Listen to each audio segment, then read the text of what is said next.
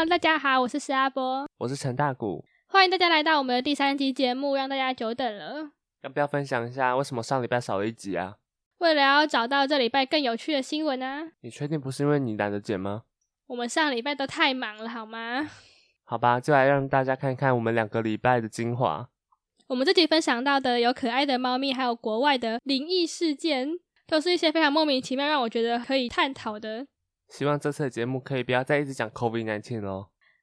你放心，这次一个都没有。毕竟 COVID nineteen 在我们生活中已经够烦了。你也知道，我们的听众会来听我们的节目，大多是因为一般的新闻平台已经无法满足他们的求知欲了。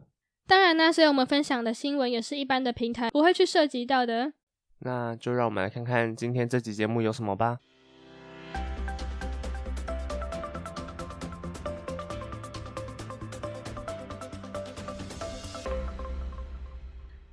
一名二十四岁的女子在四年内存下了两百三十万，而且她声称每个月的餐费居然不到两百元，甚至每天用走路的通勤两小时来省下交通费。而且她透露自己的月薪大概是台币四万七左右。近日，她抽中了单亲家庭特殊公寓的认购权，签约时业务表示，她是有史以来最年轻的购买者，而她也坦言是因为从小家境不好，才会让她这么想要拥有一笔钱。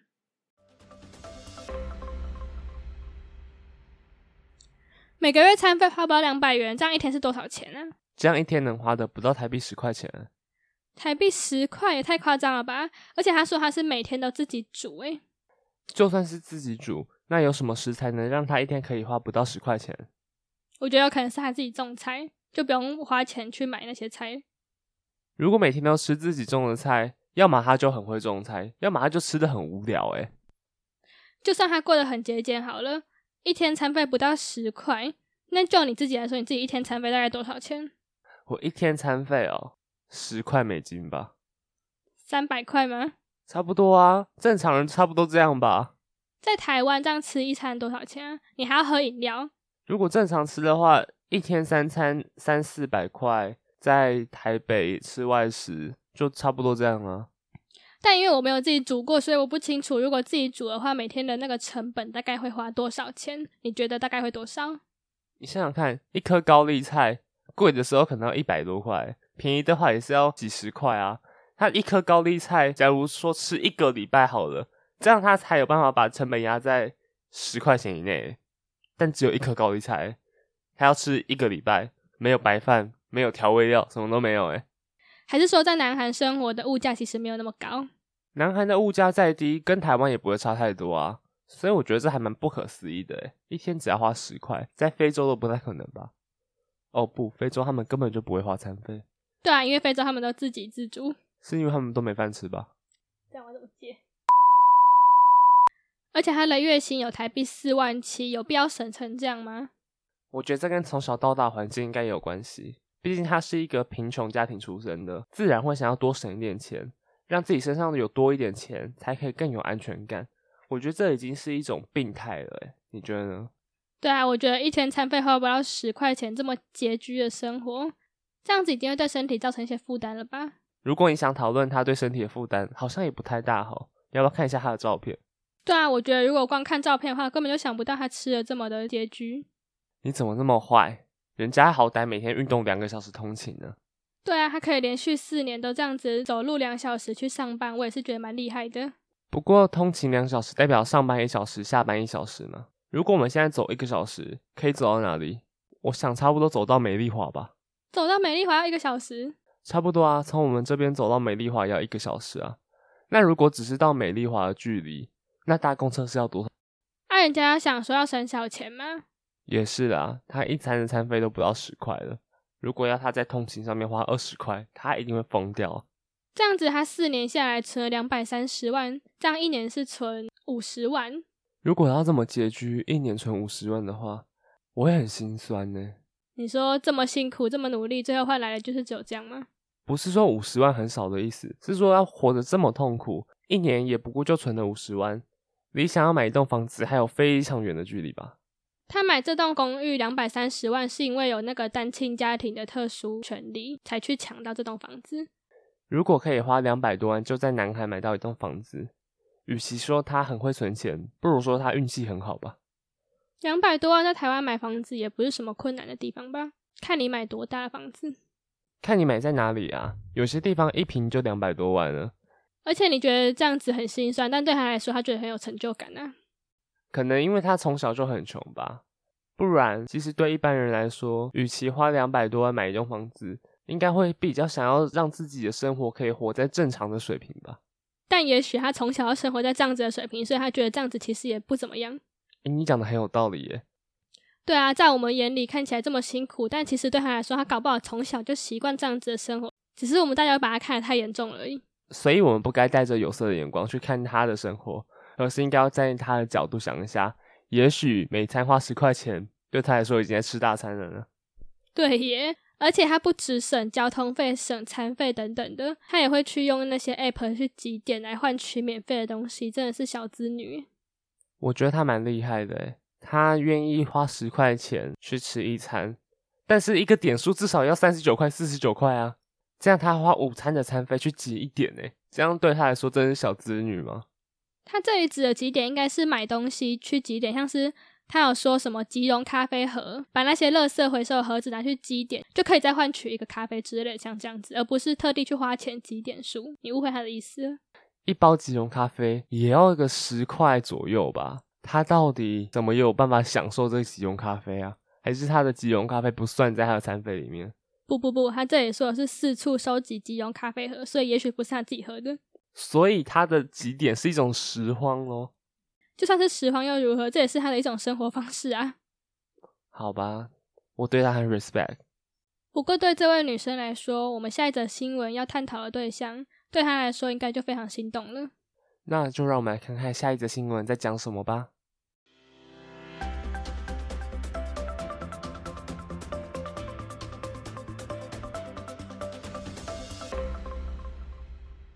台北地区生活机能好且工作机会多，吸引不少年轻人前往工作。不过有网友发问表示，自己目前在南部做行政人员的工作，薪水只有三万二，而日前得到一份在台北比现在薪资高八千元的工作，也同样是行政职。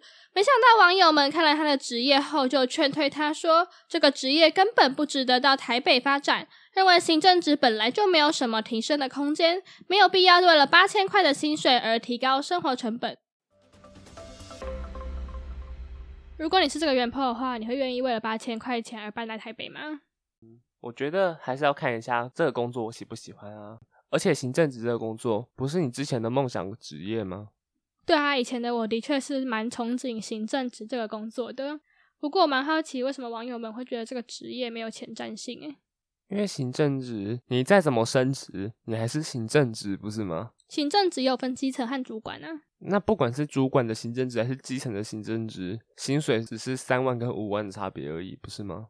他的顶就是五万哦，好吧，因为袁坡说他现在薪水是只有三万二嘛，他很希望薪水可以到四万，到台北之后多八千块就有四万了，他觉得这样子讲出去比较好听。如果他是为了这个的话，那他当然可以到台北来找行政职的工作啊。不过，如果单纯论台北跟高雄生活成本的差异，我觉得也没有到八千块这么夸张了。所以你是觉得来台北多八千块是值得的喽？当然是看在高雄他有没有住在家里啦。如果多了一个租房的费用，那绝对是比较贵的。在台北的话，但是如果他在高雄是租屋，在台北是租屋，那八千块其实会对他的生活带来的是实质的增长，而不是像网友们说的这样是衰退的。就算是租屋的话，顶多一个月多个四五千块啊。然后加上一些餐费之类的，每个月再多个两三千块也差不多啊。我觉得在台北的话，应该可以比在高雄还要过得舒服一点。以多八千块这个方面来说，的确，而且也许他到台北之后会找到更有帮助的工作。在台北的工作机会也比较多嘛。他如果以后想要从行政职转去其他行业，在台北转业比较方便，也比较多学习的机会啊。毕竟一个人行政职如果做一辈子，听起来也是有点无聊的哈。不会啊，你看像很多公司的伯伯阿姨们，他们就做一辈子啊。他们看起来很无聊啊。好吧，像我们就是崇尚比较自由自在、有趣、精彩一点的生活。而且搞不好行政职也有分很多种类别啊。不然你觉得行政职到底是在忙什么？哎，我不知道哎。行政职不就是拿起印章盖，拿起印章盖，然后打开 Word，打开 Excel。然后 key 一点东西，然后把东西从 A 点转到 B 点，这样不是吗？你讲的也太过简单了吧？听起来像是那些年长的阿姨们在附件的动作。所以行政职很多都是阿姨在做啊，你去看公说的阿姨阿伯。但我觉得行政职也不单纯，就像你讲的这样子啦，像人事也算是行政职吧，那些比较复杂一点的工作。人事算人事啊。然后下面网友其实每个人留言的风向都不太一样，有些人觉得说换个环境所遇到人事物会不一样，你的思考逻辑就会不一样。但是有人觉得在台北买不起房子，早晚都要回故乡，所以就不要浪费时间在台北工作了。我个人是觉得人生的目标也不一定要有买房子吧。如果是像你说第二个网友的留言的话，我认为他的思想过于传统，诶，干嘛一定要买房子？可能觉得一辈子租房子没有踏实感吧，永远在缴钱给房东。要有踏实感的话，你只要灵骨塔用买的就好啦，房子用租的又没有关系，又不可能住一辈子，你最后还是要进到灵骨塔的，不是吗？但是在老一辈人的眼里，租房子就是你要一直搬迁，生活会一直有变动啊。生活有变动并不一定是坏事吧？生活有变动有时候是好的啊。也是啦，看你的工作上，在人生有没有进展。迁徙不一定是坏事啊，像你看猫咪也是跑来跑去，动不动就换个家。这里关猫咪什么事？因为我们下一则新闻就是在讲猫咪。太硬了吧！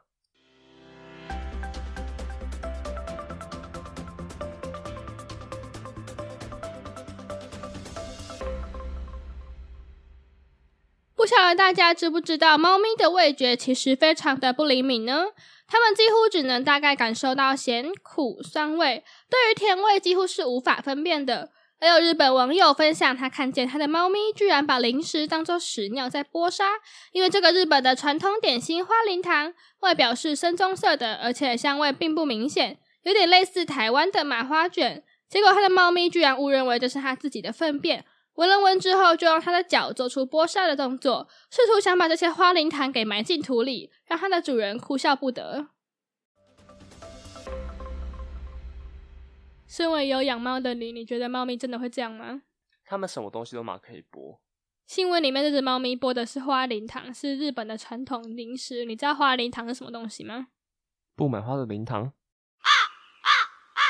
不过我看图片中的样子，花灵糖的确长得跟猫屎蛮像的，几乎一模一样。那 Johnny Depp 可能很讨厌花灵糖诶。为什么？因为他床上会有花灵糖。OK，是说我现在才知道。原来猫咪只有甜味不能分辨，它其他咸味、苦味跟酸味其实是大概可以感觉得出来的。这个你知道吗？我不知道哎，所以猫咪吃不出甜味，那它们吃到甜的时候是什么感觉啊？可能就是没有味道吧。太可怕了吧？这样它们不就一直很忧郁吗？不能吃甜食哎。对，甜食真的是人生的快乐泉源之一。看看你的身材就知道。而且他这次误认为是屎的食物是花灵汤，那照理来说，他的屎不是会有臭味吗？还是说他连臭味也闻不出来，所以他才会觉得那个是他的屎？是谁跟你说他觉得他在剥屎，不是在剥食物啊？那他为什么要剥食物？因为猫本来就会剥食物啊，猫本来就会想要把食物埋起来啊。哦，对，也所以有可能他不是以为那个是屎，而是想要把食物藏起来自己吃。他其实知道那个是食物。这个记者一定是没养过猫吧？我就没养过猫啊，猫就会真的把食物埋起来啊。像我们家的猫，把食物放在地板上，在它不想吃的时候，它也不想被其他猫吃掉，它就会用手手把那个地板拨拨拨拨，虽然拨不起任何东西，但它还是会用拨的把它埋起来，虽然根本埋不起来。真的假的？我都不知道哎。猫咪居然除了屎之外，也会以剥沙的动作来对其他东西。所以你们这种没有养过猫的，就看不懂这只猫在干嘛了。它只是想吃花灵糖，但是现在不想吃。所以先把它藏起来而已。然后刚好花灵糖又长得比较像屎，那个主人就以为它把花灵糖当成屎了。我相信那个主人并没养过猫，这可能是他第一次养猫嘛。好啦，不要管猫咪了，我们赶快看下一则新闻是什么。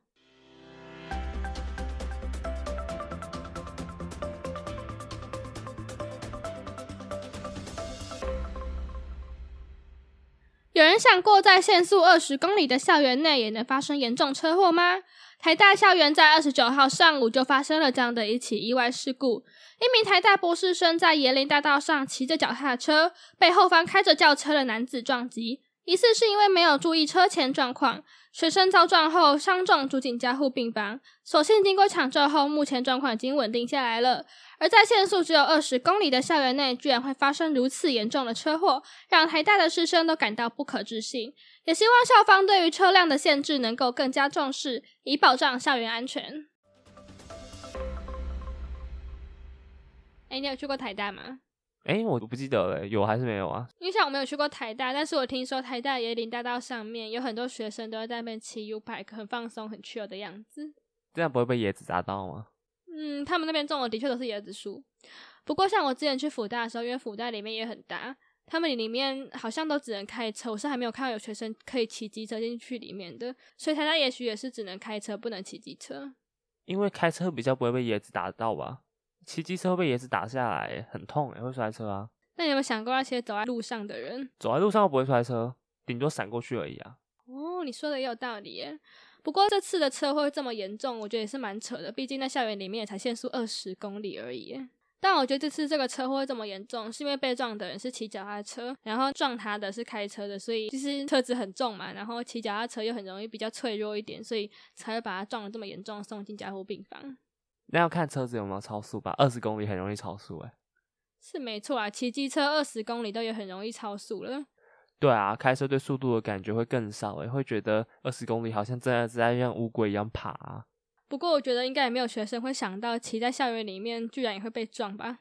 应该要跟我们学校一样，全面禁止车辆进入，这样多安全啊！我们的学校这么小，要是有车辆进来的话，大概就整个被塞满了。那不然你觉得像在这么大的校园里面，对于车子和用路人的安全，应该要怎么做可以更好？我觉得就把人车分离啊，多设一个脚踏车道，对台大来说也不是什么难事吧？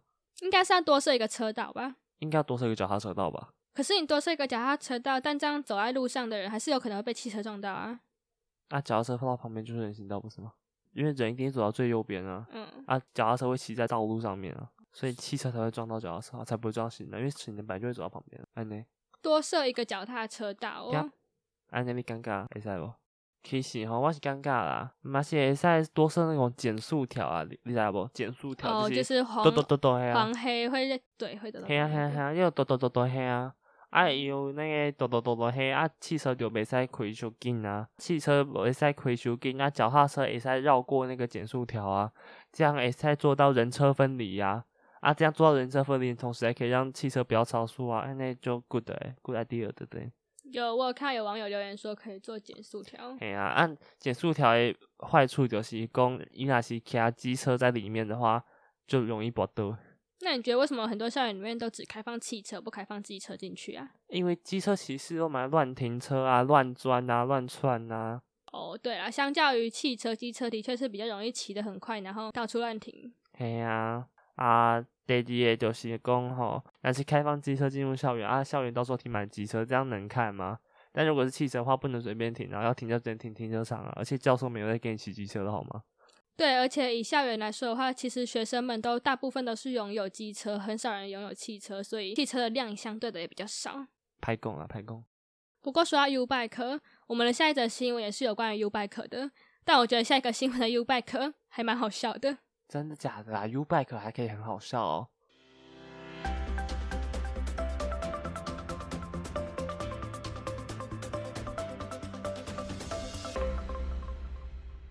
公共自行车 U bike 的用途是用来提供民众代步骑乘，没想到居然有人把 U bike 当成飞轮来踩，在嘉义就出现了这样的现象。厂商表示，在老人比较多的地方，经常会发生这种事情，让他们十分无奈。而且像这样空踩 U bike 会造成设备的损坏，嘉义交通处也呼吁民众不要再把固定架上的 U bike 当成飞轮来骑，否则恐怕会被以破坏公物的罪责来求偿。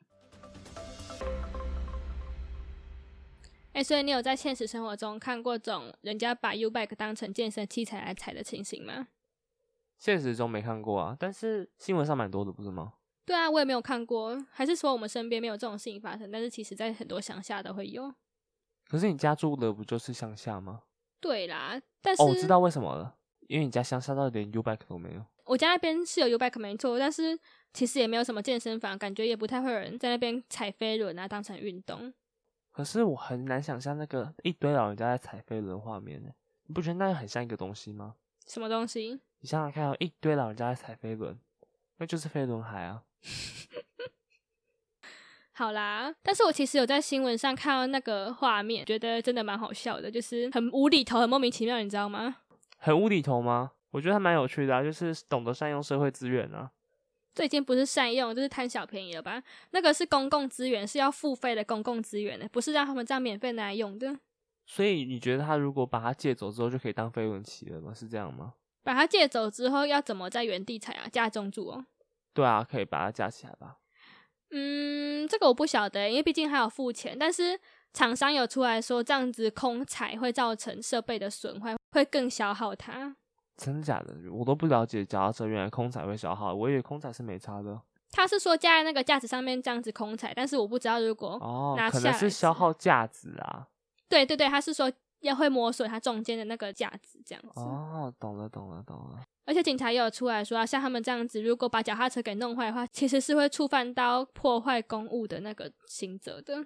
哦，这样算破坏公物哦？这样我们以后不可以去那边踩了，怎么办？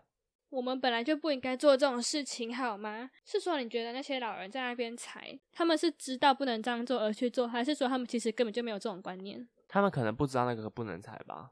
就是没有这种观念吗？对啊。也是啦，如果他们觉得这样子不是对，还去做的话，就是抱持了侥幸的心态了。对啊，我觉得如果他们知道还去做的话，这样超奇怪的。所以政府应该可以贴个告示牌，告诉那些老人家说：“哎，这个是不能这样空踩的。如果想要运动的话，就继续运动就好了。”安呢？听说 Ubike 厂商真的有在一些比较常发生这样情形的站点放那种告示牌，这样应该可以有效遏制老人家做这些比较破坏公物的行为的啦。我相信这是一个好的前进的方向。当然有效吧？谁会看到这样子的警示牌，然后还在那边踩，超不要脸的。所以我相信，只要是文明人士看到告示牌，应该都会多少点警惕啦。而且这样也让他们知道，这样子的行为其实是不对，会破坏那些脚踏车，也不会再有更多人去模仿他们的行为了。但是我觉得这要带出一个社会问题，就是老人家为什么只有办法去公园踩那些不能踩的 U bike？为什么政府不能多给一些老人家可以去运动的设施？因为老人家必须要运动啊。老人家不运动，其实增加只是这个社会健保的负担而已。只要多运动，身体就会比较好嘛，这个是一定的啊，对不对？并没有什么运动场地是限制老人不能去的。啊但是那些器材什么的，在公园来说相对很少啊，单杠啊那些，其实对老人家来说那是蛮无趣的。如果有办法在公园放个什么飞轮车之类的，就是专门给人家健身的飞轮车，我觉得那也是一个不错的建议。我觉得一来是单杠啊，你讲的那些东西是比较好维护的，放在那种风吹日晒公园。可是像飞轮，它单价比较高，也比较需要养护成本，所以通常都会出现在健身房里面，所以都是年轻人在去，老人家就比较不会去接触到这样。因为像是一些乡下地方，老人家多的地方，像什么南投啊、苗栗啊、彰化这些老人家比较多的地方，他们其实社区的活动中心里面很少会有健身房的，甚至很少会有社区活动中心的。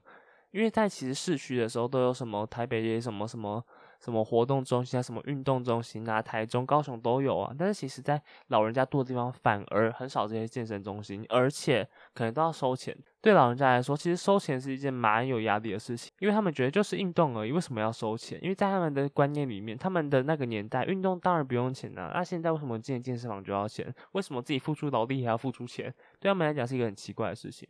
所以我觉得，如果政府可以多开设一些免费的健身课程跟免费的健身房的话，我觉得可以鼓励老人家去健身，也可以去强身健体，也可以降低健保的负担，一举两得，猛拿两 K 口。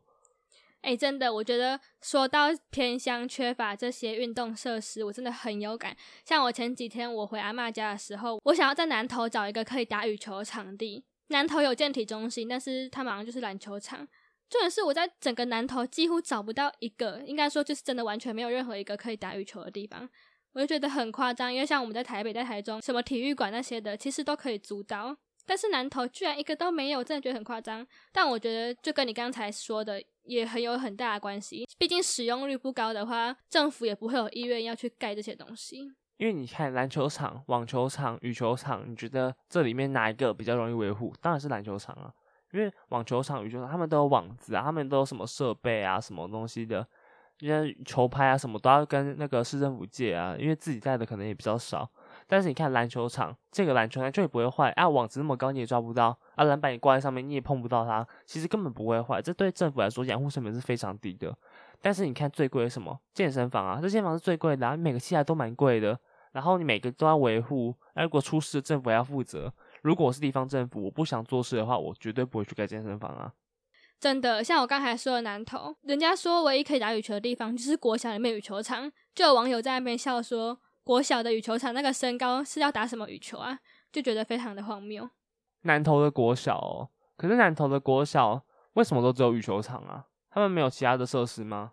一定有啊，只是因为那个网友是在找羽球场。那你有去南投的国小打过羽球吗？没有诶、我只有去里面玩过它的一些小设施。那你有没有在玩设施的时候，会突然有什么荡秋千的时候，旁边的那些晃啊之类的？我小时候超怕这种东西的。我觉得秋千倒是还好，但如果你在车上的时候，音响突然传出一句“我死的好冤啊”，这样听起来是不是更可怕多了？我死好冤啊！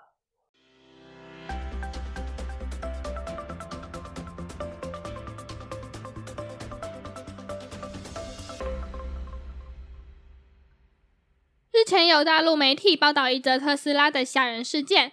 一名特斯拉女性车主表示，她在二零二一年后买车都没有出现什么大问题，最近却开始出现一些小状况，像是车内的音量不断的被调大，即使她手动转小后还是会变回最大声，还有会自动开启应用程式、地图和冷气等等，状况不断反复。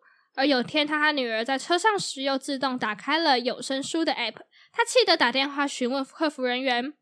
在按照客服人员的指示重启车辆后，音响却突然传出了“我死的好冤啊”的声音，吓得他和女儿立马跳下车。而送到维修厂后，确认是触控荧幕坏掉了，会出现那句“我死的好冤啊”，这是因为有声书播放了和稀泥的一句话。但奇怪的是，有声书厂商声称他们并不会主动推广，而且维修厂商查询后发现，荧幕上曾经出现大量点击，而且时间都非常的短，令人感到匪夷所思。我刚开始看到一半的时候，真的觉得毛骨悚然呢。你觉得这是真的故障，还是真的是有蹊跷啊？其实我觉得，以一台特斯拉来说，那里的晶片设备那么多，其实电子化越高的东西越容易故障啊。而且发生这种故障，好像也没有很奇怪吧？可是故障的话，会这么刚好、这么巧合的点到那个东西吗？就是刚好啊，就像你说的，就是这么刚好啊。而且 Tesla 现在在产品还不成熟的情况下发生这种故障，我觉得也没有很奇怪。但是厂商说，荧幕曾经在短时间内出现大量的点击，荧幕故障会这样子吗？侦测到没有发生的点击？如果荧幕本身就坏掉，那它侦测到大量的点击，不是也是一件很正常的事情吗？好像也是哈，因为像我们的手机，如果荧幕坏掉，也是会自己在那边跳来跳去的哈。当然啦、我觉得就是同理嘛。而且你说他点到有声书，说什么我死的好冤啊？我觉得这也没有很奇怪啊，因为毕竟他在乱点击的情况下点到本来就有可能啊，对不对？是啦，但是我也很难想象，如果是我自己在车上遇到这个情况，我真的会吓得马上逃出去，也太可怕了。我觉得这还是没有那种没有接电话线的电话接到电话可怕了。我觉得这个还是有科学可以佐证的啦。那种没有接哦电话线的电话接到电话，这就是真的哦，对毛，松固然。哦，对啦，因为这个你还是可以去相信它是单纯的机器故障而已。当然啦，当然。所以，如果你是这个特斯拉的车主的话，你会去庙里拜拜，还是就是相信它就算了？呃，我会要求他退费，然后把它修好。哎呢，为什么要退费？退什么费？啊，他给我坏的东西啊，如果还在保护期内的话，就应该要出保啊，我把它修好啊。如果在七天的那个鉴赏期内，我就可以退费了，不是吗？哦，对啊，那你也是蛮现实派的。不过我刚才说这是大陆的新闻，所以下面有很多网友啊，他们其实都觉得应该有卡到，所以建议这个车主要去庙里面拜拜一下。嗯但我有看到一则蛮酷的留言，那则留言居然牵扯到疫情，牵扯到政府。我觉得这其实蛮酷的。说人家卡到的话，那代表在特斯拉啊其实是中国第一台特斯拉卡车，因为它卡到了。也许特斯拉哪天真的会出卡车。然后特斯拉已经出了，只是还没在中国上市而已。好，谢谢你的谐音梗哦。OK，特斯拉卡车，卡车，咔嚓。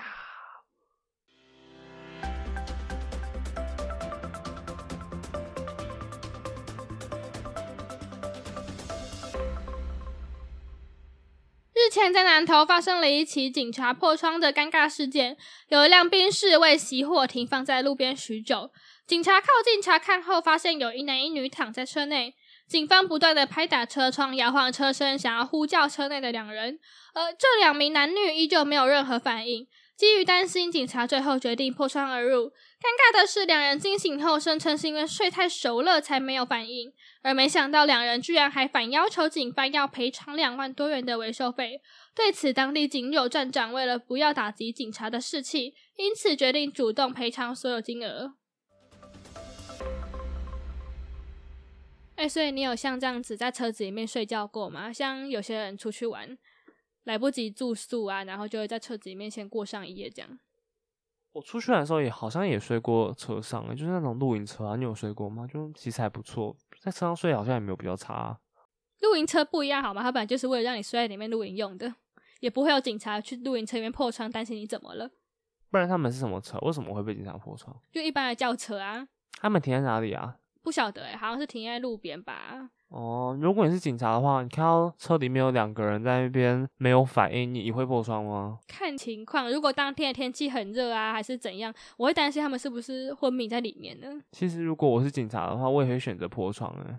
对啊，因为毕竟如果发现了的话，能救一个是一个。但是如果破了窗，发现他们没事的话，哎，赔也是你赔，不是吗？